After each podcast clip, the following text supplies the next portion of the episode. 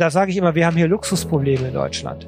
Und was kannst du denn verlieren? Du kannst nur dein Leben oder dich selber verlieren. Aber wenn du jeden Tag an der Arbeit oder sonst wo Kompromisse machst, dann verlierst du dich auch auf Dauer. Du verbiegst dich, gibst dich auf. Das, was du gesagt hast, das bist nicht du selbst. So verhältst du dich ja nur.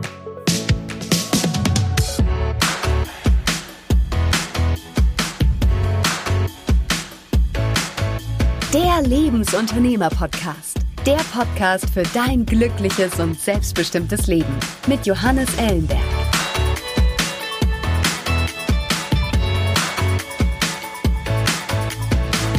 Heute mit Dana Dietzemann. Dana wurde 1967 als Daniel in Berlin geboren. 2015 korrigierte das Amtsgericht Heilbronn ihren Personenstand auf eigenen Wunsch in weiblich. Als Frau mit transidentem Hintergrund ist Dana heute als TEDx und Keynote-Speakerin sowie Role Model im Bereich Diversity, Transformation, Change Management und LGBT tätig. Mit ihrer Geschichte ist sie immer wieder zu Gast in Fernsehsendungen wie zum Beispiel dem SWR Nachtcafé. Im Podcast spreche ich mit Dana über den mutigen Schritt, ihre wahre Bestimmung zu leben und die komplette Wandlung – vom Mann zur Frau zu vollziehen. Sie verrät uns, welche Steine ihr dabei, vor allem von ihrem Arbeitgeber, in den Weg gelegt wurden, woher sie die Kraft dafür genommen hat und warum sie sich wünscht, dass jeder Mensch den Mut aufbringt, seine eigene Bestimmung zu leben. Besonders fasziniert mich an der Geschichte von Dana, dass sie es trotz zahlreicher Schicksalsschläge wie dem unternehmerischen Scheitern, des Mobbings aufgrund ihrer Transformation und schließlich auch der Diagnose Hirntumor es immer wieder schafft, positiv zu bleiben, ihren eigenen Weg zu gehen und dabei andere zu inspirieren. Und jetzt viel Spaß mit Dana. Dana, vielen, vielen Dank, dass du dir heute Zeit genommen hast und wir dieses Gespräch führen können. Ich freue mich total auf dich. Ja, gerne. Danke für die Gelegenheit. Dana, ähm, du bist als Daniel geboren, aber das ist ein Thema, da kommen wir später drauf zu sprechen. Ähm, aber ich würde gerne beginnen tatsächlich ähm, mit deiner ja, Jugend äh, als Daniel, mit den Anfängen deiner beruflichen Laufbahn. Wie bist du in die Berufswelt gestartet, aus der Schule kommend? Ja, die Schule war für mich schon Horror zum einen, das ist das Seitenthema äh, Daniel, heute Dana. Äh, das kann ich ja vorwegnehmen, im falschen Körper. Und das heißt natürlich auch in der Schule, ich habe mich völlig unwohl gefühlt. Im Nachhinein weiß ich, das war ich nicht. Ich mochte keinen Sport, ich mochte keine Körperlichkeit, ich mochte die Jungs nicht. Die wollten mich immer nur verprügeln.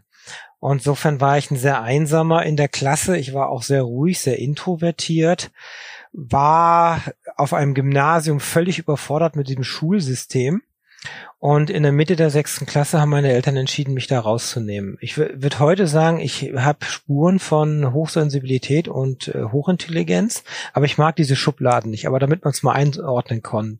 Mhm. Physik äh, eine 1 minus und äh, irgendwie, ich glaube, Englisch 5 und, und so, also völlig querbeet, alle Noten äh, irgendwie gestreut. Ich bin dann auf eine Sonderschule gekommen, so würde ich sie klassifizieren. Die Laborschule in Bielefeld war damals ein Schulversuch. Kein Frontalunterricht, 60 Minutenstunden, 18 Leute in der Klasse. Wir haben ein Videolabor gehabt mit Kameras, äh, Funksachen, wir haben äh, Drehbänke, Bohrmaschinen, wir haben ein Auto zusammengeschweißt. Also es war eine Schule, wo du deine Kreativität, ein Fotolabor, ich habe Filme gelernt zu entwickeln in Schulküche. Äh, das Ganze ist ein Schulversuch an der Universität Bielefeld dran gewesen, gibt's auch heute noch. Und wir müssen und, die Jahreszahl erwähnen, ne, in dem Kontext. Ja, also das, das ist früh. so, dass, ja, ich bin Jahrgang 67 und äh, bin dort irgendwie von 77 bis 80 gewesen, drei Jahre. Und äh, wir hatten irgendwann ein Klassentreffen und haben herausgefunden, dass ein Drittel der Leute selbstständig ist und zwar auch sehr in sehr kreativen Berufen. Das heißt, äh, so das, was sind meine Talente, weiß ich langsam erst heute, aber ich habe dort einfach mich ausprobiert und ich habe mich dort wie so ein Nerd auch verkrochen. 79 schon vom ersten Computer gehangen, der hat mich fasziniert. 79? Neun, ja, 79, nicht mal die 80er. Das ne? war Grünbildschirm, also, das, das, das war äh, 4 Kilobyte und das war Commodore Pen PET 2001, äh, wenn es jemand was sagt. Später kam dann TI 99 und äh, Commodore äh, VC20 und C64 und dann Amiga und dann die ganze Reihe dahinter. Also das, der eine rote Faden in meinem Leben ist die Technik. Ich sage immer, ich habe die Technik verstanden, die Menschen nicht. Und deswegen bin ich bei der Technik so geblieben. Mhm. Und bin dann aber 80 äh, in der neunten Klasse auch raus nach Kiel, weil sich die Eltern getrennt haben und habe dort neu angefangen und habe mich dann so, ja, ich weiß noch, Realschulabschluss waren 4-1, das war ganz gut, aber ich wusste nicht, was ich machen wollte. Mhm. Ich wollte irgendwas, erst war es Lokführerin, dann war es äh, Kamerafrau, weil der NDR in Kiel hat mich so beeindruckt, immer wenn Kieler Woche war, die Kamerateams und so. Und habe ich gedacht, ach, der, ich mache erstmal Oberstufe und Abitur. Ja, dann kam aber alles anders. 86 hatte ich einen Artikel in der Commodore 64 Zeitschrift äh, und da konnte man also so einen Soundsampler, heute würde man sagen eine Soundkarte, kaufen für einen Commodore 64 bei mir. 60 Mark hat das gekostet mit Diskette und dann konnte man so 14 Sekunden aufnehmen in seinen Rechner äh, mit zwei Bit, also aus heutiger Sicht grausam, aber es war, man konnte eben nicht nur Bild beeinflussen bei so einem Computer äh, auf dem Bildschirm, sondern auch die Töne selber machen. Das hat viele Menschen äh, wirklich fasziniert. Ich habe ein Gewerbe angemeldet in der 11. Klasse ja, Hard- und Softwareproduktion. Ja, was ist denn Hardware? Der wusste auf dem Gewerbeamt nicht mehr, was Hardware war. Das war eben noch sehr jung, das Ganze. Ich habe 1000 Geräte ungefähr verkauft, 60.000 Mark gemacht und habe so den Sinn eines Studiums nicht mehr gesehen. Und äh, dann hat sich das verselbstständigt. Und ich habe angefangen, weitere Geräte auch mit Video später zu bauen. Und äh, lange Rede, kurzer Sinn, ich stand dann 1990, 91 die Jahre in Köln und Berlin auf den Messen mit dem eigenen Messestand. Äh, drei Leute waren wir dann auch in Hochzeiten. Und ich habe einfach äh, eine kleine Firma gehabt und habe äh, Computerzubehör produziert, so wird man das heute sagen. Und das heißt, habe davon auch gelebt ausgehend von, von, von dem Schulwechsel, äh, der sich ergeben hat, ja. äh, komplett in die Technik reingeworfen, da total aufgegangen und dann, ja, Technik auch mit dem Unternehmerischen äh, äh, verknüpft. Also wie bist, du, wie bist du denn dazu gekommen? Ich meine, das eine ist irgendwie Nerd zu sein und sich für Technik zu begeistern. Ja. Das andere ist dann irgendwie da auch ein Geschäft draus zu machen. Ähm, ja, aus heutiger Sicht? Katastrophe. Also ja? das, äh, ja, zum einen, klar, ich habe nicht studiert und Respekt, wer studiert hat, äh, keine Frage, aber wenn man was richtig drauf hat, dann muss man nicht studieren. Da war Tobus Pascal äh, in, in der Lehre äh, an der Fachhochschule, während ich schon in C programmiert hatte. Also ich war einfach schon persönlich weiter und Bücher verschlungen, mich mit Leuten unterhalten, also auch so Mini-Netzwerken damals schon und habe viel gelernt. Äh, was ich aber nicht gelernt habe, ist Buchhaltung. Ich habe also schon Einnahmen und äh, ein Brutto, Netto und, und Gewinn und Vorsteuern, EBIT, Debit und ja, das habe ich als hm. null Ahnung gehabt. Ich wusste nicht mehr, wie man einen Auslandscheck einlöst. Ich habe äh, zig Versäumnisse gehabt im Marketing. Ich habe zwar mal Artikel geschrieben für Fachzeitschriften, habe Anzeigen ge geschaltet. Ich habe ab und zu beim Händler eine Vorführung gemacht, aber letztendlich war das alles nur, ich sag mal so, auf Sparflamme und letzt endlich, weil ich alles über deinen Tisch geht, wenn du selbstständig bist. Du machst ja, ja von, von Rechnungsschreiben, Pakete packen, äh, Endkontrolle, dann wo sollst du die nächsten Sachen schon entwickeln, während sich dich die Produktion und der ja. Einkauf der bestehenden Sachen aufhält. Und diese Schere ging dann irgendwann Mitte der 90er Jahre nicht mehr gut.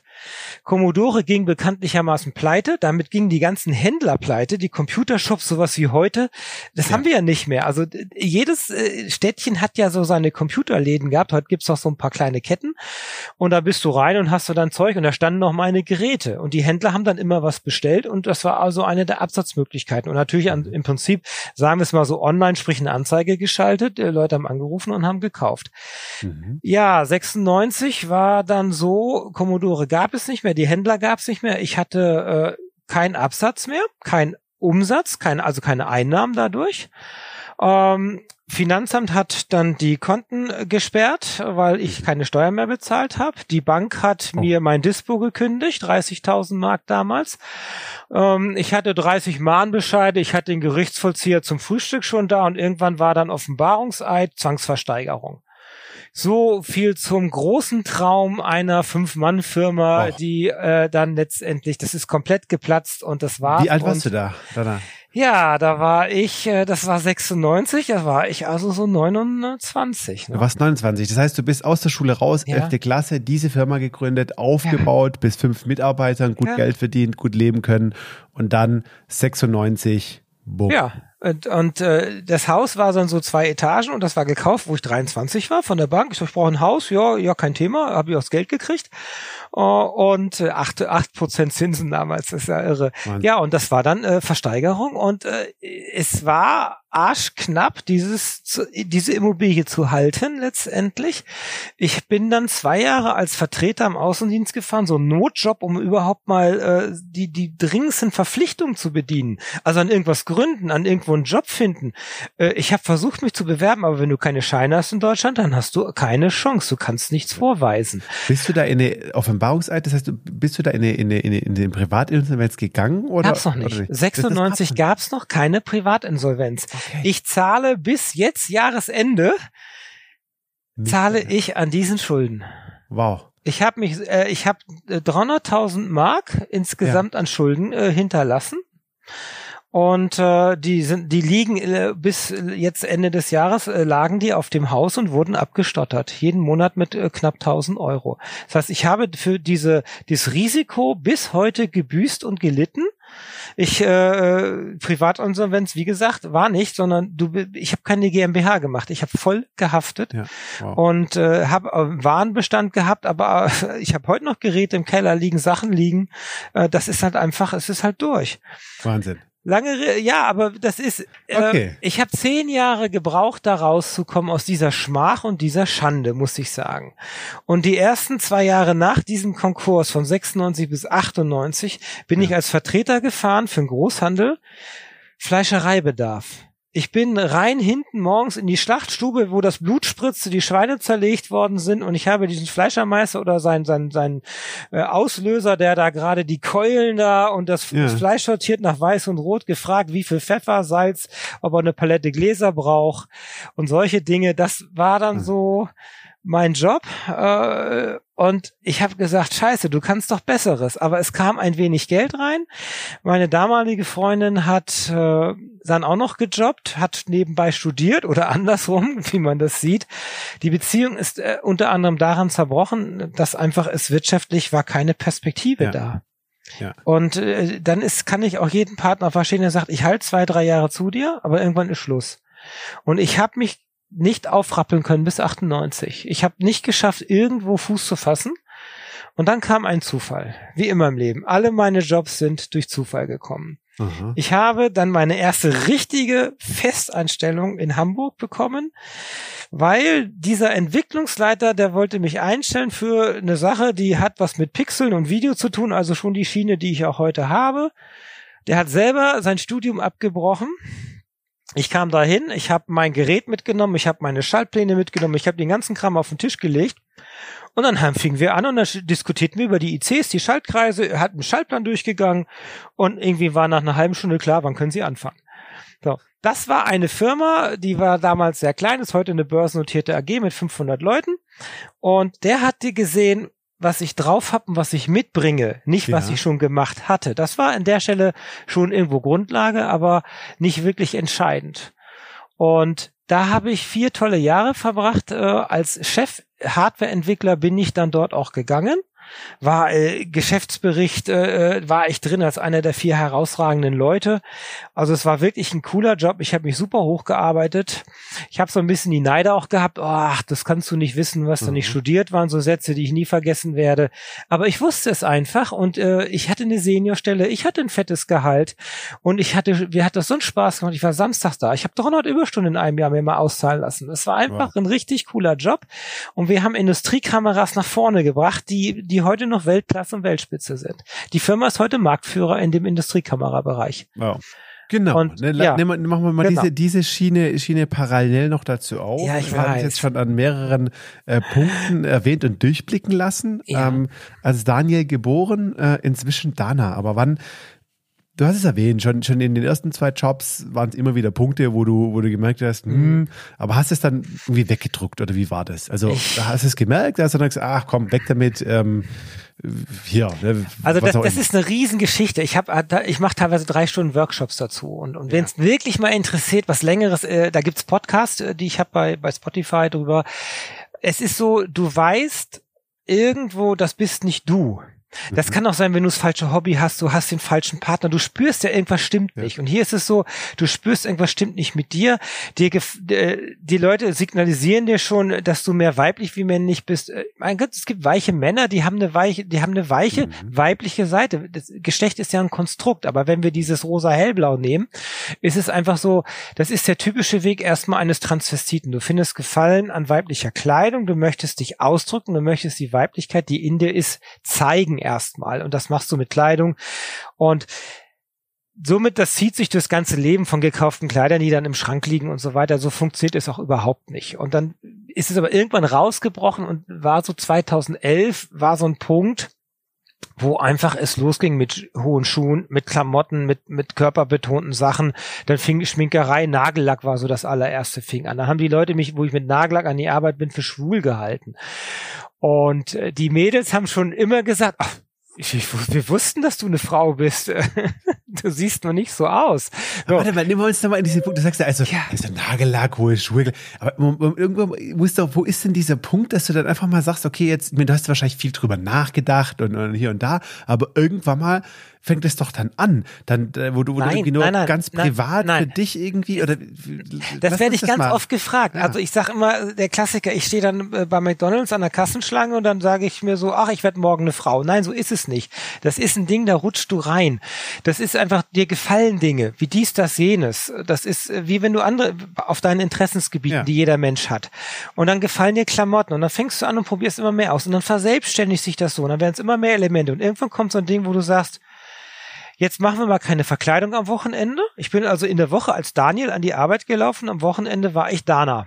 Ah, bin ich durch das heißt, Heilbronn gestöckelt. Ich bin klassisch ja. diese Rollen, ne? Also und dann hattest du so ein Kostüm an, sozusagen eine Verkleidung am Wochenende ja, so ein bisschen oder Ja, wie? das heißt, du, du ganz normal, du, du ziehst ja. ein Kleid an, Kniestiefel. Ich habe damals noch eine lange blonde Perücke gehabt. Du verkleidest dich als Frau. Ja. Das ist der typische Transvestit, ein Mann, der sich als Frau verkleidet. Da habe ich welche kennengelernt. Das ist, das, das sind noch lange keine Frauen, die Transvestit, muss man ganz klar sagen. Das sind Männer, die schlüpfen wie wenn man Cowboy und Jana spielt oder oder diese Anime-Geschichten und so weiter äh, oder wenn man auf einer äh, Star Trek Con, auf so einer Con ist, dann sind ja alle verkleidet als, als äh, Klingonen und so weiter. Du schlüpfst in eine andere Rolle. Das ist, wenn du Stress im Beruf hast, äh, so einen Piloten habe ich mal kennengelernt, der ist so unter Druck, der sagt, am Wochenende muss ich was ganz anderes einfach spielen und dann ist der Frau. Der ist noch lange keine Frau wirklich, aber er lebt mhm. es aus in dem Moment und freut sich auch Montag wieder als Mann an die Arbeit zu gehen. Ich habe das ein halbes Jahr probiert, weil ich nicht wusste, bin ich jetzt jemand, dem gefällt es, sich als Frau zu verkleiden oder bin ich wirklich eine Frau? Und nach einem halben Jahr habe ich festgestellt, das ist eine scheiß Verkleidung, du siehst gut aus, das passt zu dir. Auch da kann man also was draus machen aus dem Ganzen. Also ich habe zwei Stunden gebraucht vom Aufstehen, bis ich aus der Haustür als Frau rausgefallen bin. Und zwar auch noch hinten am Feldweg und meine Frau hat mich hinten abgeholt, damit die Machtmann mich nicht sehen. Weil äh, du hättest mich nicht wiedererkannt, ne? Deine mhm. Frau, das ist auch noch mal ein spannender Punkt, da kommen wir nachher auch mal drauf zu sprechen, ja? Genau. Das ist immer noch seine Die habe ich immer noch. Wir haben vor fünf Jahren geheiratet und vor fünf Jahren ist auch die Dana geboren worden, rechtlich. Also ich hatte jetzt vorgestern fünfjähriges gehabt. Das so, und das ist, die Partnerschaft war natürlich eine harte Nummer, weil sie hat mich als Mann kennengelernt und jetzt kann jeder in sich gehen, wenn der aus dem Partner eine Partnerin wird, äh, dann und tschüss, ne? Ist ja so der Klassiker. So, der Vollbart kommt ja. ab, der Lippenstift ist drauf, äh, Schminke, dann werden äh, die Klamotten auch noch äh, ja voll weiblich und äh, die, die Nägel lackiert und das, das geht natürlich nicht. Meiner Frau habe ich das ein bisschen verkauft und äh, dass es mir besser geht und mir ging es mir geht's heute auch besser wie früher. Ich bin mehr in mir, ich bin stärker geworden, ich bin kommunikativer geworden. Du kommst ja kaum zu Wort. Das war früher überhaupt nicht so. Ich war ein ganz anderer Mensch. Also okay. die Leute von früher erkennen mich schon noch wieder, aber das bin ich. Bist du nicht? Äh, nee, gar nicht überhaupt nicht. Der, der ruhige, pickelige Nerd, also es ist wirklich das Klischee, da habe ich voll erfüllt. Äh, ganz stumm, einsam, äh, auch keine Stärke gehabt, kein Selbstbewusstsein. Ich war ja gebrochen durch diesen Konkurs alleine schon. Ich habe zwar dann mir die Erfolge an der Arbeit geholt, im Privatleben dann auch, gute Urlaube gemacht, das ja. auch sehr inniges Privatleben wir haben viel ähnliche Sachen vom Geschmack her, vom Musikgeschmack nicht, aber vom Einrichtungsstil und von vielen anderen Sachen. Ansonsten ergänzen wir uns sehr gut in der Beziehung und das passt also. Äh, in der Arbeit gab es dann einen Bruch und zwar in dem Moment, wo klar war, aus dem Daniel wird jetzt eine Dana. Da wurde schwierig in der Firma. Und ab, fing, ab, ab, wann war das klar? Ab dem Lackieren der Fingernägel? 2011, 2012. Also es ist jetzt so acht Jahre her. Sieben, acht Jahre. Ich kam mit lackierten Nägeln, dann kam ich natürlich in Stretch-Klamotten und Körper betont. Dann wurden die Haare lang und blond. Ich hatte früher nur so drei Zentimeter, mhm. so ein 11 Euro Haarschnitt. Der, der Bart äh, flog dann, das hat fünf Jahre dauert, das, also es bei mir gedauert, ein Bart zu entfernen. Ich habe 350 Stunden hinter mir. 35.000 Euro kostet sowas. Und als dann klar... Eine, eine Laserentfernung, oder? Also das ist wirklich Nein, Laserlicht geht nicht, das oder, oder? nee, mit Strom. Mit es Strom. wird immer Nadel und dann äh, wird ein paar Sekunden Strom gegeben, dann wird die Haarwurzel verbrannt, dann wird es rausgezogen. Das hält so zwei Stunden durch. Du musst, äh, das machst du einmal die Woche und du musst dafür dich zwei Tage vorher nicht rasieren und dann rennst du also ähm, mit Bart rum diese zwei Tage und dann fliegt wieder ein Stück raus und nach zwei Jahren hast du halbwegs mal keinen Bartschatten. Das heißt, auch der Weg zur, zur sichtbaren Frau ist sehr lang. Du kannst nicht Montag bis Freitag noch als Mann an der Arbeit im Anzug und Montag kommst du da im, im Rock äh, und geschminkt. Du hast ja einen fetten Bartschatten, das kannst du vergessen. Wie war dieser Moment? Ich meine, das war dann die erste, die erste wirklich irreversible Veränderung, die du hast in dieser das Transformation. Der, genau, das war der Bart. Das war für mich klar, es dauert sehr lange. Also fängst du zuerst mit dem an, was lange dauert. Und wenn jetzt das nicht ist und du stellst fest, du bist es nicht, dann hast du halt nur dein Bart entfernen lassen. Da hast du noch nichts gemacht. Also dann, das Ding war noch dran, Titten waren noch nicht da, so ungefähr. Und insofern kannst du immer noch weiter auch als Daniel dich durch die Welt bewegen. Naja, 2015 war ja dann die, die große Namensänderung. Und insofern habe ich letztendlich drei, vier Jahre gebraucht, bis äh, ich wirklich wusste und bis auch so langsam äh, ich so weit körperlich war, vom Kopf her zum einen, mich angenommen habe, Scheiße, du hast eine Lebenslüge gelebt. Das hat mir der Psychiater dann ja auch gesagt. Sie sind eine Frau, der hat ja Hunderte gesehen. Nach der fünften Sitzung haben wir dann noch abgebrochen, weil es klar war. Also ja. du hast ja, du brauchst ja so rechtlich so Gutachter, Psychiater. Das ist lange medizinisch-rechtlich. Da gibt's viele, viele Hürden. Die machen einen, entweder bricht man dran oder die machen einen stärker. Dass du das dann letztendlich legal, also dass du, dass du vor dem Gesetz eine Frau werden darfst. Ja, richtig. Dafür, ne? Genau. Ja, die Hebamme wusste es ja nicht anders. Sie hat ja nur den Körper, sieht, oh, da ist ein Schnippelchen ja. dran, wie soll's heißen? Und meine Mutter wollte eigentlich eine Tor äh, also ein Mädchen ja. haben, aber hat dann halt einen Bub gekriegt und äh, dann kriegt man halt den Namen. Ne? Okay. Ne? Heute hat man, kann man es ja offen lassen, wenn man intersexuell ist, heißt uneindeutige Geschlechtsmerkmale. Ja. ja, sind ja schon eindeutig, was da ist, aber sie passt in keine Schublade rein, die man ja. da am Ende links und rechts hat in dem Konstrukt Geschlecht. Ich habe äh, lange Zeit und jetzt kommt der nächste Tiefpunkt in meinem Leben. Job saß, Beziehung war natürlich bisschen kriselig, gibt mir Zeit, viele Tränen, ich selber auch, weil ich äh, viele Dinge mit der Kampf mit der Krankenkasse, Ärztetermine kriegen, das war alles sehr schwierig, ging alles sehr zäh und ich habe gedacht, warum? Ich habe doch keinem was getan, wieso müsst ihr alle so böse zu mir sein? Und der riesengroße Schritt ist im Prinzip die Einnahme von Hormonen. Weil wenn du Hormone nimmst, äh, dann jetzt habe ich so ein A-Körbchen hier, was mir gewachsen ist, das geht nicht mehr weg, wenn ich es nicht mehr nehme. Das heißt, wenn ich meinen Körper umbaue und bin hormonell eine Frau, das dauert so sechs Monate, dann Testosteron geht auch zurück und irgendwann, wenn du eine OP hast, äh, ich habe nichts mehr an diesem Körper, was Hormone produziert. Also ich sage immer, ich habe keine Eier mehr in der Hose. das ist immer ein ganz guter Spruch.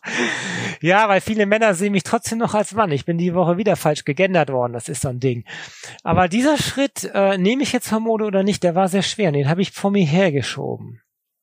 Und dann habe ich, weil ich Stress hatte, vor einer Messe, an der Arbeit, der Psychiater hat die Diagnose gestellt, Sie sind eine Frau und das kam alles zusammen. Oh, in Du warst noch bei dem, bei dem Arbeitgeber, bei dem du dann äh, letztes Genau, ich war in die, also ich habe Probleme an der Arbeit genau. gekriegt, ich bin aus dem Produktmanagement rausgehoben worden, in die Beratung rein. Ja. Und äh, man wollte mich nicht mit neuem, schon, schon noch nicht rechtlich, aber wenn ich sage, ich, ich heiße Dana, dann heiße ich Dana, dann kriege ich auch eine E-Mail und dann hat man mich so zu nennen. Äh, das weiß ich heute. Wir haben ein AGG, Gleichstellungsgeschichten ja. und so weiter und man muss nicht erst das rechtliche abwarten. Und die Firma hat mir das verboten, Nagellack verboten, hohe Hacken verboten. Ich durfte nicht im Kleid kommen, ich durfte nicht im Rock kommen. Nein, äh, du heißt offiziell Dana ja noch und deswegen bist du hier noch als Mann bitte. Okay. So, die Kolleginnen haben mich alle schon Dana genannt und insofern, ja, es war, es war Mobbing. Aus heutiger Sicht ich hätte sie ja nicht verklagen können. Aber du, du, die Hand, die dich füttert, die beißt du ja nicht, ne? So ja. heißt es ja. Ja. Außer wenn du keine Wertschätzung, keinen Respekt mehr kriegst. Deswegen habe ich im Nachhinein, musste so eine ganze Seite in der Süddeutschen Zeitung schon her, um mal hier einfach die Faust auf den Tisch zu und zu sagen, Leute, so geht's nicht. Ne? Äh, ich habe einen Hörschutz gekriegt, den zweiten, großen, richtig fetten. Ich habe nichts mehr gehört auf meinem linken Ohr. Und wie der Zufall wieder so will, äh, meine HNO-Ärztin war nicht da. Die hat mir die kleineren Hörschütze schon immer bearbeitet, also bin ich zu jemand anders hin. Dr. Held, ist ja auch geil, mein Frauenarzt Dr. Mann, also alles so Namen, die auch Programm sind bei den Leuten und der war wirklich ein Held, hat gesagt, ich schicke sie in die MRT, sprich in die Röhre und wir gucken mal in ihr Ohr rein, warum das so kaputt geht. Ja, dann komme ich raus aus der MRT und dann kommt dieser Bediener von dieser Computeranlage zu mir und sagt, ja, äh, Herr Dietzemann, es hat sich ja gelohnt, wir haben was gefunden. Ja, so, und dann sagt er, schauen Sie mal hier, Sie haben da einen Tumor. Ja, so, und dann. Mit diesen Worten. Ja, der, der, für den war das ein Job, den er mit Leidenschaft gemacht hat. Für mich hat war sich das. gefreut, äh, dass er was gefunden hat. oder? ja, natürlich. Das war Oh. seine Aufgabe, was zu finden. Das war äh, 5 mal 5 mal 3 Millimeter groß, sitzt im kleinen Hirnbrückenwinkel auf meinem Nervenkanal, der aus dem Hirn rauskommt und in meine linke Körperhälfte geht. Zwischen dem siebten und achten äh, Halswirbel geht der durch. Für die, die dann aber da mal so einen Bruch haben, da ist man dann da an den Stellen, sind die Nerven ja dann durch und gelähmt. Und zwar ist auf diesem Nervenstrang der Hörnerv, der Gleichgewicht und der Gesichtsnerv drauf. Und dieser Nerventumor zerfrisst mir diesen Nervenstrang. Und der wächst vor sich hin. Er ist auch nach der Kontrolle nach zwei Jahren größer geworden. Es ist ein Handytumor, kommt 800 Mal in Deutschland vor. Das ist mein Telefonohr. Also diese Art kommt bei den Leuten auf dem Telefonohr vor und nicht auf dem anderen. Das ist also gibt's Studien drüber. Der so viel zum Thema Handystrahlung. Ich telefoniere seitdem auf dem anderen Ohr. Der dauert ja 20 Jahre, bis der wächst, sage ich mir mal, ob ich das noch erlebe. Das Gute ist, er streut nicht. Das Schlechte ist, er wird größer und zerfrisst mir mein mein Hören und äh, ich krieg Migräne und er ist ja ist ja wenn er einen Zentimeter groß, dann haben mir die Leute gesagt, da muss er raus. Und das dauert sieben Stunden und danach ist äh, auf jeden Fall sind Sachen beschädigt und äh, deswegen ist er bis heute noch drin. Wahnsinn. Das war So. 2000 und Äh, 13 müsste es gewesen Das sein, ja. 2013. Ja, 13 oder das heißt, 14. in, hm? in, in einer Phase, wo du angefangen hast, ja. dich als Frau zu akzeptieren, es gesellschaftlich einzufordern, Jo. beruflich enorm schwierig, immer noch am Mhm. Schulden abbezahlen von der ersten Pleite. Gehst du zum Arzt und er sagt, toll, ich habe was gefunden. So, es ist für mich und eine Stunde später für meine Frau eine komplette Welt zusammengebrochen. Und wieso ich war der erste Gedanke, wieso ich das auch noch? Erst die Scheiße, die Chance ist 1 zu 40.000, dass du transident bist und der Körper nicht passt. Und diese Chance hier, die ist, äh, also zusammen ist die Chance Blitz und Sechser am Lotto, glaube ich, besser wie das, was ich da äh, gegriffen habe. Ich habe es mal durchgerechnet. Und äh, insofern, ja, war für uns beide das am nächsten Tag zum einen äh, hat's uns ein bisschen zu, näher zusammengebracht. So. Oh. Und das andere war für mich nächsten Tag, jetzt nehme ich mir endlich die Hormone und nehme mir damit mein Leben und den Körper, der mir zusteht. Hm. Das war der Punkt. Ich schieb das nicht mehr vor mir her, sondern das, das gute Leben ist kurz. Das war mir jetzt damit klar. Ja. Und damit habe ich keinen Respekt mehr gehabt davor, äh, diese Hormone zu nehmen. Bin also hin zum Arzt, sag, jetzt geht's los. So. Und das war die beste Entscheidung. Das ist wieder genau das, runter vom Sofa, raus aus der Hängematte. Äh, Scheiße, es muss erst was passieren, dass was passiert. Dieser, dieser Tumor erinnert mich bis heute daran, bei jedem, wenn der Tinnitus kommt, wenn, wenn Migräneanfall von hinten kommt, das ist, kann ich auch nicht sagen, wann es ist, vielleicht, vielleicht einmal im Monat, ähm, erinnert er mich wirklich deutlich dran, dass dein, dein Leben kostbar ist und dass es kurz ist, dieses kostbare Leben. Ähm, Es gibt, äh, ich war dann bei dem Chef, der da die OP-Methode erfunden hat vor 30 Jahren, der sie weltweit Ja. alle angelernt hat, in Hannover am Institut für Neurochirurgie. Der hat sich's auch angeguckt, hat gesagt, ich operiere sie jetzt noch nicht. Sie sind mir überhaupt noch nicht stabil genug, meinte er. Er wusste noch nicht, dass Mhm. ich transident bin. Das habe ich nicht Ja. gesagt damals. Hätte man aber schon sehen können. Vielleicht hat er es auch gesehen. Und ja, und ich weiß, in den nächsten vier Jahren, sage ich mal, oder in vier Jahren muss das Ding raus. Ja. So. Das ist jetzt Ja. so. Aber gut, das, nein, ich sehe es positiv. ähm, andere kriegen Krebs oder sonst was oder das ist, also man, äh, wenn du gesund bist, super, freu dich dran, le- genieße jeden Ja. Tag. Wenn du krank bist, dann weißt du, scheiße. Ja, und das ist mir, aber es war dann so, dann habe ich meine Wandlung durchgezogen. So, und dann auch vehement. Und das Und war so dieser, gesagt- dieser, dieser Push, der hat einfach dann. Ja, ne, so. der hat mir jetzt, richtig, der hat mir eine tief eine Delle erstmal gegeben, ein halbes Klar. Jahr lang. Und dann äh, habe ich mich aus dieser Delle rausgezogen und gesagt, jetzt erst recht. Und jetzt Wie fangen hast wir du das, das gemacht, an. Anna? Wie, wie, was hat dir da, was hat dir da geholfen? Ich denke, Ich bin- Schicksalsschläge kriegt ja jeder in der einen oder anderen Form irgendwann mal im Leben. Der eine kommt besser mit klar, der andere bisschen schlechter. Ja. Was war deine Strategie? Was hat dir geholfen? Das Rezept war relativ simpel. Das ist nämlich Teilen. Das ist, wenn du ein Problem hast, dann gehst du zu deinem Partner hin und dann sprichst du drüber. Zur besten Freundin, besten Freund. Du teilst es erstmal. Du willst dich ja nur mitteilen. Du willst auch gar keine äh, Problemlösung haben, sondern einfach nur, du willst drüber sprechen, für dich reflektieren. Ich habe angefangen, meine Geschichte A aufzuschreiben als Buch.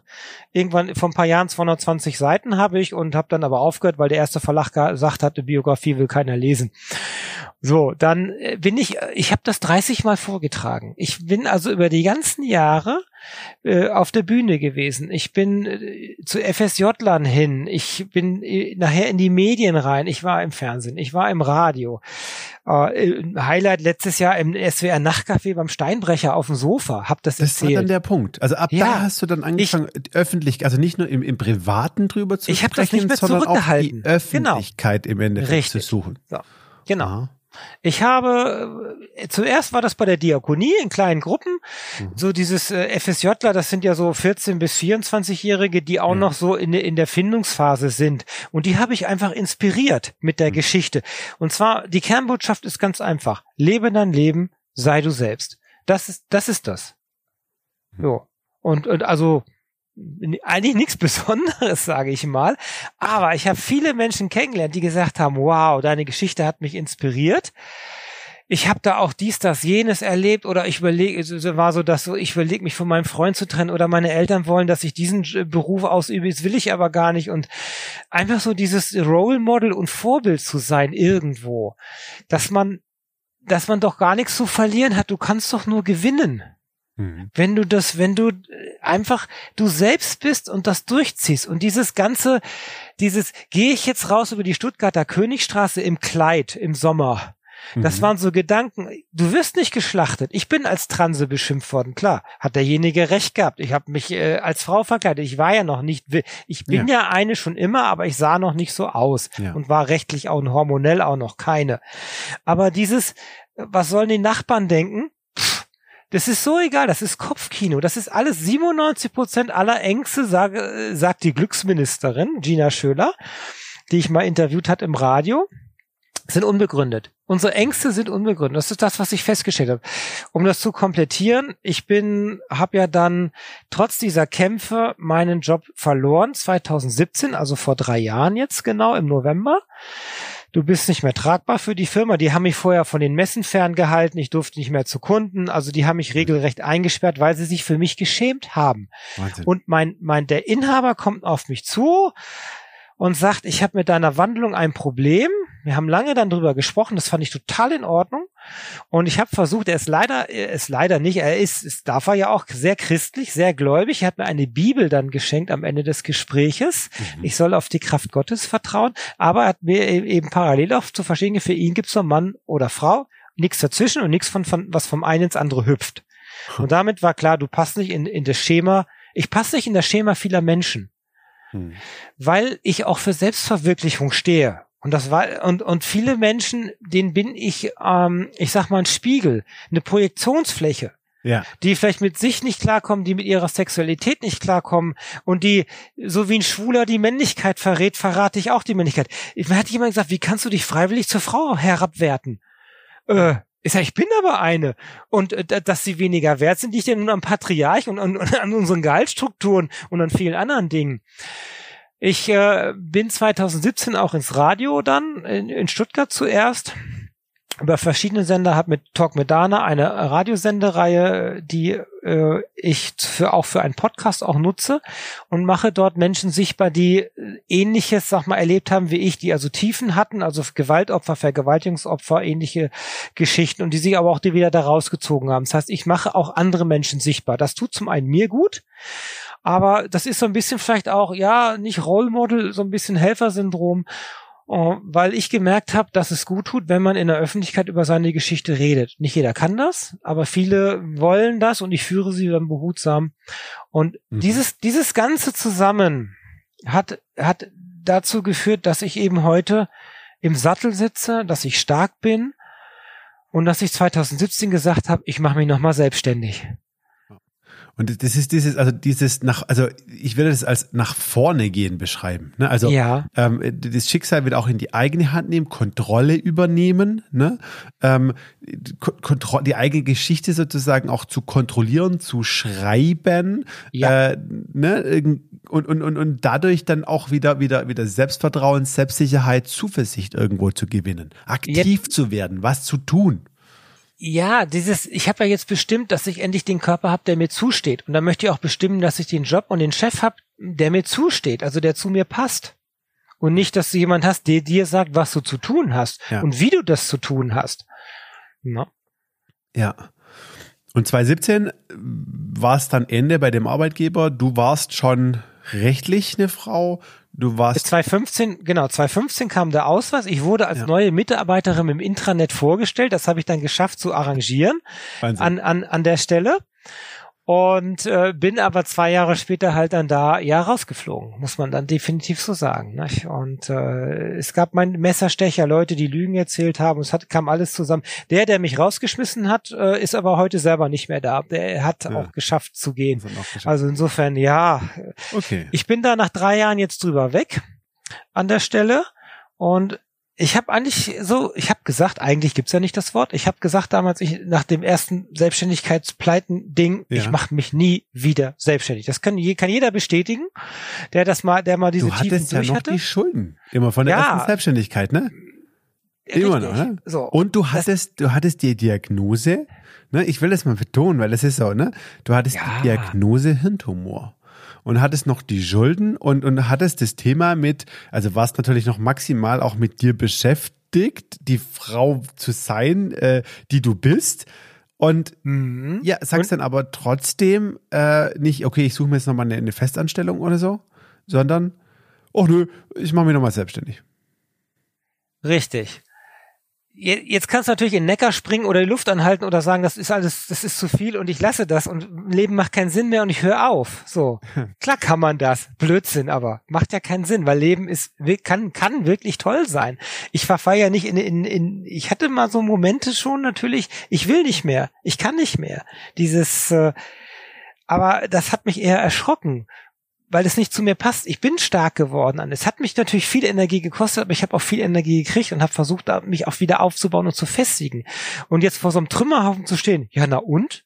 Ja, dann gehen wir die Dinge eben einzeln an. Dann, dann, dann machen wir das. Dann gucken wir, dass das Rechtliche klappt. Hat 2015 geklappt, mit Gerichtsverfahren, äh, Geburtsurkunde geändert und so mhm. weiter. Die ganzen Geschichten. Das Medizinische, dann also so, so OP-Geschichten, Dinge an diesem Körper entfernen, die da nicht hingehören und die Hormone, dass man richtig im Sattel sitzt, nach der fünfte Arzt hat dann geschafft und ich selber mich über mein endokrines System mich aufgeklärt und mit viel Selbstversuch äh, rausgefunden, welche Medikamente mir in welcher Dosis gut tun einfach und, und eine Verweiblichung auch herbeibringen und denken, fühlen, alles ist anders wie früher. Also Östrogene richten wirklich verdammt viel an. Wahnsinn. Und dann auch so äh, Kampf um die Beziehung natürlich.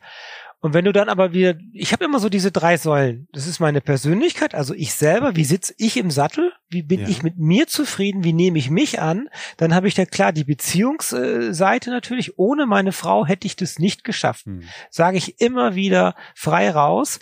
Alleine auf dem Weg, ich hätte das nicht durchgestanden, glaube ich. Und das dritte ist natürlich klar, das Team an der Arbeit damals. Das war natürlich nicht mehr. Und ohne Arbeit bricht ja dann eine der drei Säulen weg. Wow, dann wird schwierig. Und dann habe ich gesagt, okay, dann nehme ich das mein, mein Glück in die Hand und dann mache ich mich 2018 selbstständig. Nochmal. So, boah, also mit, klar, was bin ich? Eine von vielleicht 50 auf dem Level Spezialisten, Spezialistinnen in Deutschland, die sich mit Kameras, mit Bildsensoren richtig gut auskennen. Also ob das ein Handymodul ist, ob das eine mhm. Kamera ist in so einem Flaschenrückgabeautomat oder im Geldautomat und vorne rechts äh, der schwarze Knubbel in dem Kartenschacht im Grünen.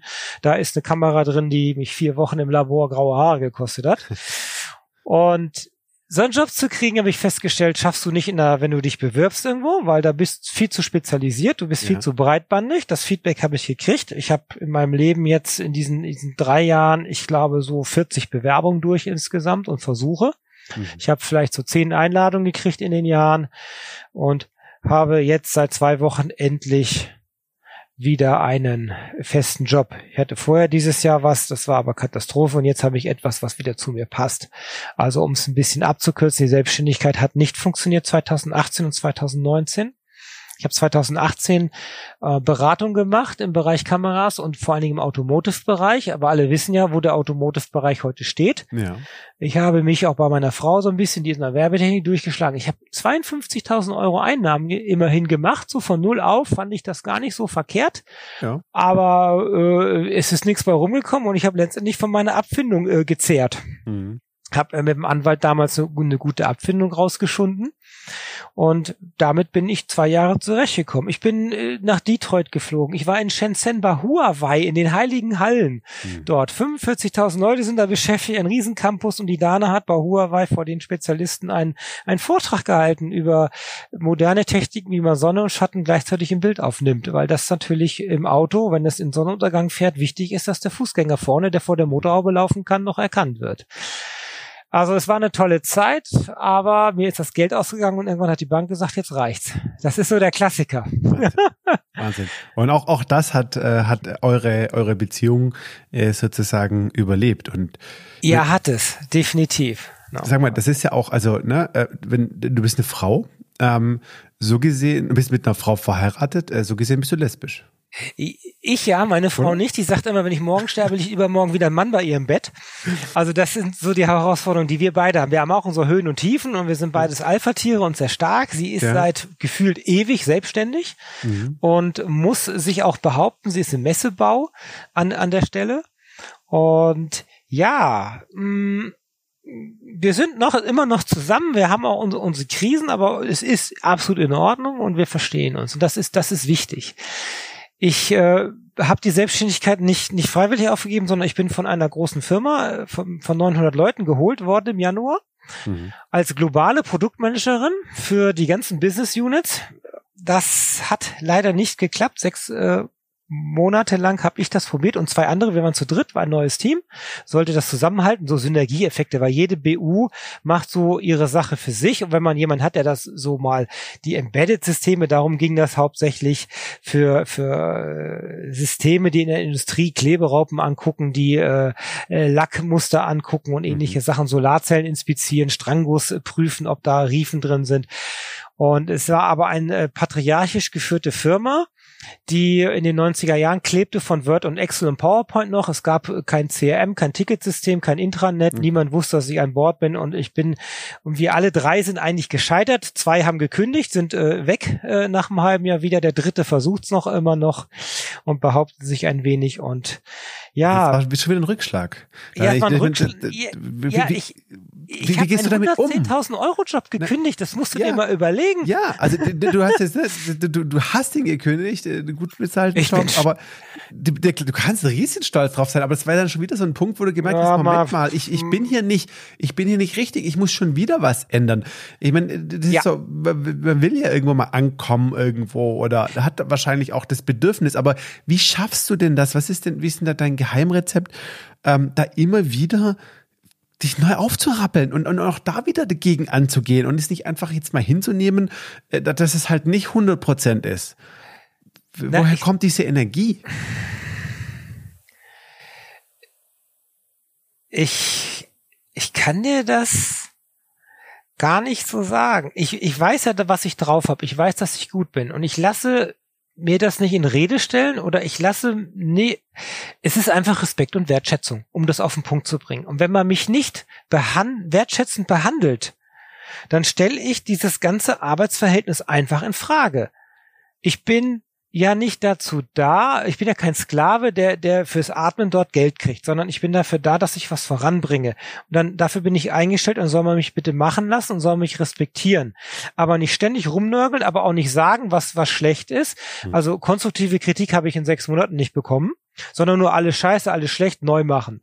Ja. Und wenn du viermal eine Präsentation neu machst oder äh, fünfmal eine Pressemitteilung oder Newsletter neu schreibst, aber immer nicht weißt, warum es falsch ist, dann ja. hat's mich irgendwann angekotzt. Sag ich doch, das ist doch Kindergarten. Können wir uns nicht wie erwachsene Menschen benehmen.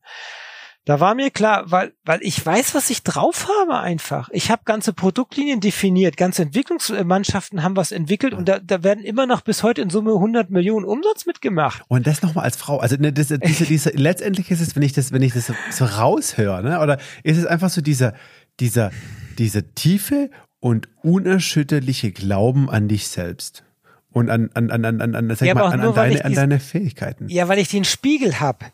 Ich hab ich habe fast 400 Schulungen, äh, Vorträge, Auftritte gehabt, kleine Coachings, was auch immer. Ich habe andere Menschen aufgebaut mit meinem Wissen. Ich habe sie inspiriert. Ich habe auch nach einem Jahr mal geguckt, was aus ihnen geworden ist im Innendienst, im Außendienst oder was sie machen, Learning on the Job. Sie haben sich weiter nach oben gearbeitet. Sie haben eine gute Starthilfe für mir gekriegt. Ich weiß, was ich kann. Ich habe diesen Spiegel bekommen ja gut, das, das ist das Fachliche. Dann, muss aber mir kein, ja, aber da muss mir ja keiner sagen, ich habe nichts drauf. Also Nein, wenn ich vermittelt, ja, ich habe fachlich was drauf, ich habe mittlerweile eine Empathie, ich kann mit Menschen umgehen, ich kann auf Menschen eingehen, ich sehe, was, was los ist, äh, relativ gut mittlerweile. Die Antennen sind mir gewachsen. Und dann muss man mich nicht äh, ohne Wertschätzung wie der letzte Dreck behandeln. So, und das lasse ich mir nicht machen, weil ich genau weiß, dass ich das, dass ich das nicht verdient habe. No? Wenn ich jemand wäre, der wirklich echt nichts kann und nichts gelernt hat und nur einen Hauptschulabschluss und eine Oberflunze ist und nicht mal Einsatz ohne Rechtschreibfehler schreiben kann, der, da ist eine Kritik vielleicht berechtigt äh, an der Arbeit und damit vielleicht auch an der Person, was da nie sein sollte. Aber hier war es einfach so, nee, das lasse ich mir nicht machen, dann gehe ich lieber in die Arbeitslosigkeit. Und ich habe zehn Wochen kein Arbeitslosengeld gekriegt, weil ich ja selber gekündigt habe. So. Und du machst das nicht, und das, das ist so spannend. Also in, in meiner Arbeit ähm, mhm. mit, mit, meinen Coaches habe ich immer wieder das Thema, ne, äh, dass ich, dass ich so ganz von vornherein grundlegend im Endeffekt versuche, eine Sache klar zu machen. Mhm. Dass das, was du aktuell bist, gar nicht du bist. Dass du im Endeffekt mindestens aus zwei Dingen bestehst. Beziehungsweise, dass es, dass es zwei Konstrukte sind, die dich irgendwo definieren. Das eine ist deine Persönlichkeit, mhm. die aufgrund deiner Erziehung und aufgrund deiner Erfahrungen, äh, aufgrund gesellschaftlicher Normen und Strukturen, Prägungen, genau. Prägungen, das gemacht haben, letztendlich ne, eine Ausprägung ist jetzt von dir und deiner Persönlichkeit. Und das, das bist aber nicht du. Das, das bist nicht du. Das, das ist nicht der Kern, das ist, die, das ist außen genau. drumherum, das, das ist wie drumherum. du dich bewegst in der Welt. Und das Spannende ist, was bist du? Und äh, für mich ist die Antwort immer äh, einfach, du bist, jeder von uns ist reines Potenzial.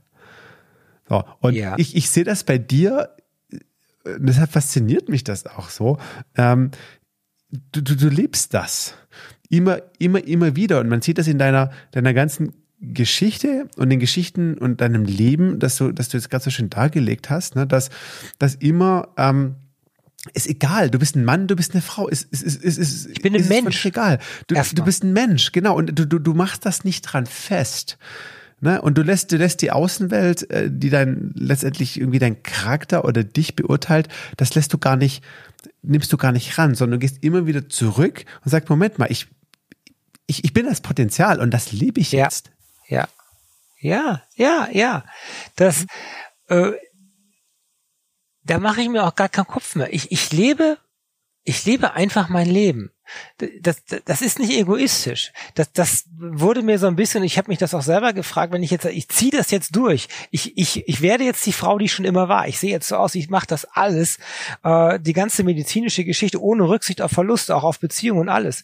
Da, das waren wirklich auch so Punkte, wo ich gesagt habe, äh, ich muss das für mich durchziehen und ich kann auch keine Rücksicht nehmen auf irgendwelche Chefs, auf irgendwelche Kollegen oder auf irgendwelche Beziehungspartner. Nein, weil ich muss im Sattel für mich sitzen. Ich muss gefestigt sein und muss in mir auch glücklich sein. Ich bin das momentan, ich bin auch noch nicht angekommen. Ich, ich, ich brauche manchmal auch Ruhephasen, die habe ich gerade nicht, um so für mich so mal so rumzupitchern oder auch so einfach mal Gedanken nachzuhängen. Da bin ich ich habe nie, nie mal so Tage, wo ich mal nichts zu tun habe. Ich habe immer eine riesen To-Do-Liste, die ich vor mir herschiebe. Deswegen sage ich, ich bin da so zu 90 Prozent, aber dieser innere Kern, und dann ist mir auch, du, wenn du gescheitert bist und du hast kein Geld mehr gehabt und der Gerichtsvollzieher will, will, guckt und sagt, ich kann hier gar nicht mehr was fänden. So, wenn du diese Momente gehabt hast und du bist an einer Arbeit und du hast einen sicheren Job, aber dein Chef, der staucht dich und faltet dich zusammen, dann kommst du wieder hin und sagst, was soll ich denn verlieren? Ich, das ist doch nur eine Arbeit, das ist doch nur ein Gehalt. Dann gehe ich wieder, aber ich, Hauptsache, ich bleibe nicht auf der Strecke. Ich gebe mich nicht auf. Ich verbiege mich nicht. Für niemanden verbiege ich mich nicht, für keinen Partner und für keinen Chef. Ganz einfach ist das. Ja. Diese Erkenntnis hat aber lange gebraucht. Das ist, habe ich nicht in die Wiege gekriegt. Genau, aber wo hast du das, hast du das irgendwie, hast du dich da inspirieren lassen? Hast du eine, eine bestimmte Philosophie, ein Lebensmodell, äh, dem, dem, dem, dem du folgst? Ist das, kommt das aus der Religion? Nee, kommt es aus dem, dann der Spiritualität? Äh, was ist, ist, hast du da irgendwie? Oh. Ich bin, äh, wie heißt das, Heide oder so hieß es früher? Ich habe keine Konfession. Also äh, ich spare ein bisschen Steuern dadurch. Lass mich mit diesen Religionen, so kann ja jeder an das glauben. Ich glaube an was, ja, aber nicht an Gott. Ich glaube an mich selber. Es ist relativ simpel. Äh, hm. Deswegen Religion mag ich nicht. Viele Kriege werden immer im Namen der Religion geführt. Das ist ein langes Thema. Das machen wir jetzt mal nicht auf das Fass. Ja, aber Glaube ich, und Religion sind auch nochmal zwei Paar Stiefel. Ne? Ja. Ne? Das Spannende ist, was du sagst. Du glaubst an dich selber. Ich, ich glaube an mich selber. Ich glaube, ich, ich habe auch irgendeine Mission. Da versuche ich gerade noch rauszufinden. Ich glaube, das ist so ein bisschen andere Menschen sichtbar machen. Das sagte ich ja auch schon. So ein kleines Helfersyndrom ist das. Und ich frage mich, warum ich das auch überhaupt alles mache. Im Prinzip ist, der, ist, ist dieser Job so ein bisschen, ich helfe Kunden, die haben irgendein Problem, die müssen irgendwas kontrollieren, irgendwas angucken und dafür wird eine Kamera benutzt. Und dass es die richtige Kamera ist, damit das richtig gesehen wird, das ist einer meiner Hauptjobs. Jetzt bin ich von der Kamera zum Objektiv seit zwei Wochen in einer ganz kleinen 13 Leute Firma. Ein Chef, der total wertschätzend ist. Genau das Gegenteil, was ich erlebt habe. Daher bekomme ich auch reflektiert. Das ist richtig in deinem Kern, dein Gefühl, was du hattest. Du, du bist ein toller Mensch. Ich tue niemandem was zu leide. Ich bin, bin zu allem lieb und nett, sage ich mal so einfach. Klar kann ich auch Arschloch sein. Äh, aber deswegen möchte ich auch so behandelt werden. Und ich habe einen Chef, der, der sagt, schreib auf, was du die Woche mittags essen möchtest. Wir kaufen das für dich ein. Du hast zwar keinen Lidl, aber Aldi und Rewe dafür. Und ja, dann habe ich Sushi und dies und das und jenes und so weiter auf meiner Liste. Und er zahlt für alle Leute das komplette Mittagessen, was sie sich halt bestellen. Und das ist ein total sozialer Chef an der Stelle. Und er weiß mich zu wertschätzen und er hat auch mir schon Feedback ungefragt gegeben. Es ist so toll, dass du an Bord bist. Als ob du schon ewig da bist, waren so die Worte, die ich gestern hatte. Super. Das heißt, ja, es fühlt sich richtig an. Und das, das heißt, damit spiegel ich wieder, dass das ja. davor auch wieder richtig war und das festigt wiederum meinen Kern. Deine Entscheidung, deinen Job zu schmeißen, war genau richtig. Ja. So. Und das Vertrauen, dass, dass es gut wird, sozusagen. Na, du wusstest ja, ja vorher noch nicht. Du ich sehe auch Scheitern nicht als Schande an. Auch diese zwei Jahre Selbstständigkeit waren, waren toll. Ich weiß jetzt, ich habe eine Schwäche, nämlich Selbstorganisation. Das weiß ich heute. Ich darf nicht mehr wie drei Dinge äh, auf einmal machen und ich muss auf jeden Fall mit Post-its arbeiten und Dinge, die länger, äh, die weniger wie zehn Minuten dauern, muss ich sofort wegarbeiten. Das sind so Dinge, die aus diesen zwei Jahren ja. rausgekommen sind. Ja. Spannend, ja, auch sich selber, sich selber, sich selber kennenzulernen. Ja.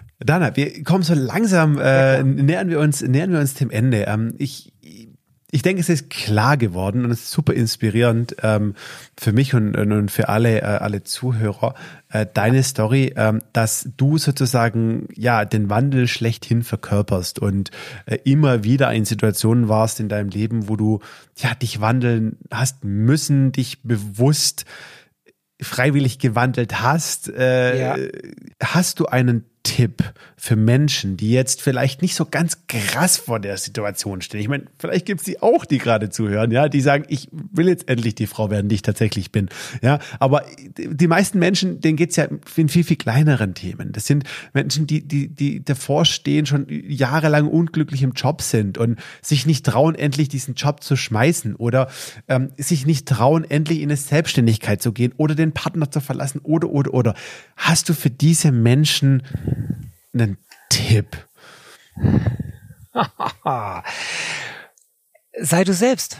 Hör doch auf dein Herz. Und schieb doch mal, frag dich, wenn du Ängste hast, warum hast du denn diese Ängste?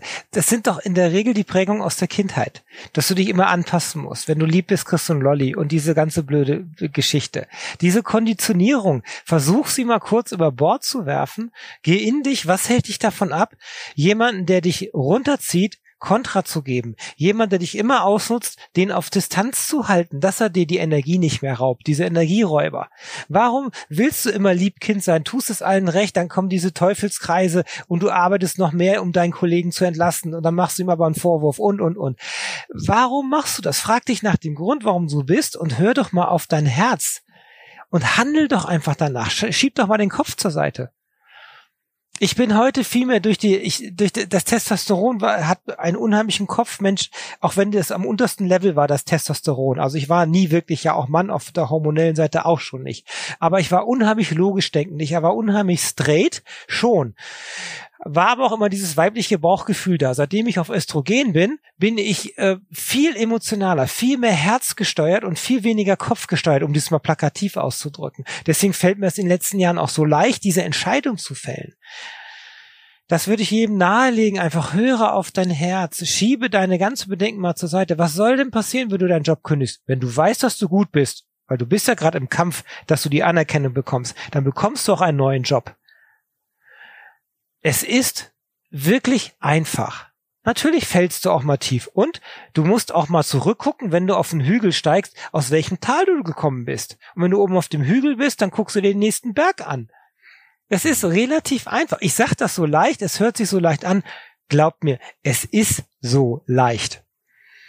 Einfach darauf zu vertrauen, dass nach dem Tal auch wieder der Berg kommt. Was soll denn passieren? Ich war letztes Jahr, hatten wir mein teuerster und emotionalster Urlaub, den, den, den wir auch hatten. Also ich zumindest, meine Frau hat schon anderes erlebt. Wir waren in Madagaskar zum einen mit im Regelwald, im Regenwald mitten, dann klingelt das Handy und ich habe 4G-Empfang, LTE. Also das ist das, was mich beeindruckt hat.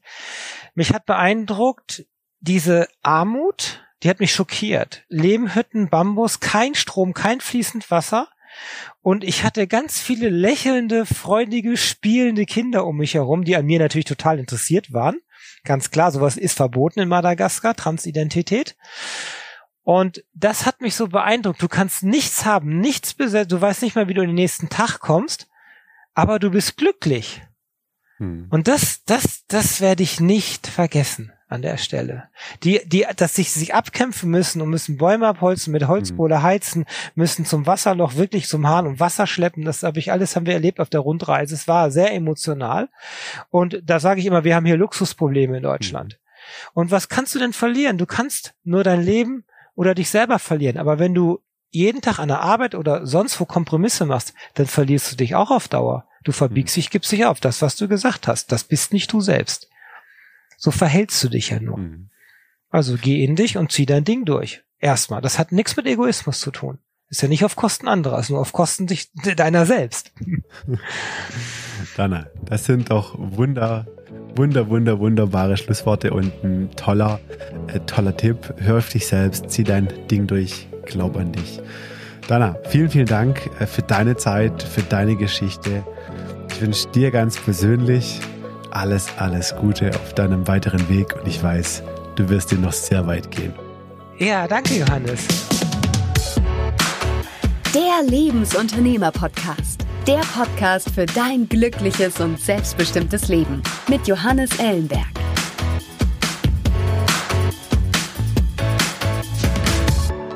Zum Schluss noch ein Hinweis in eigener Sache.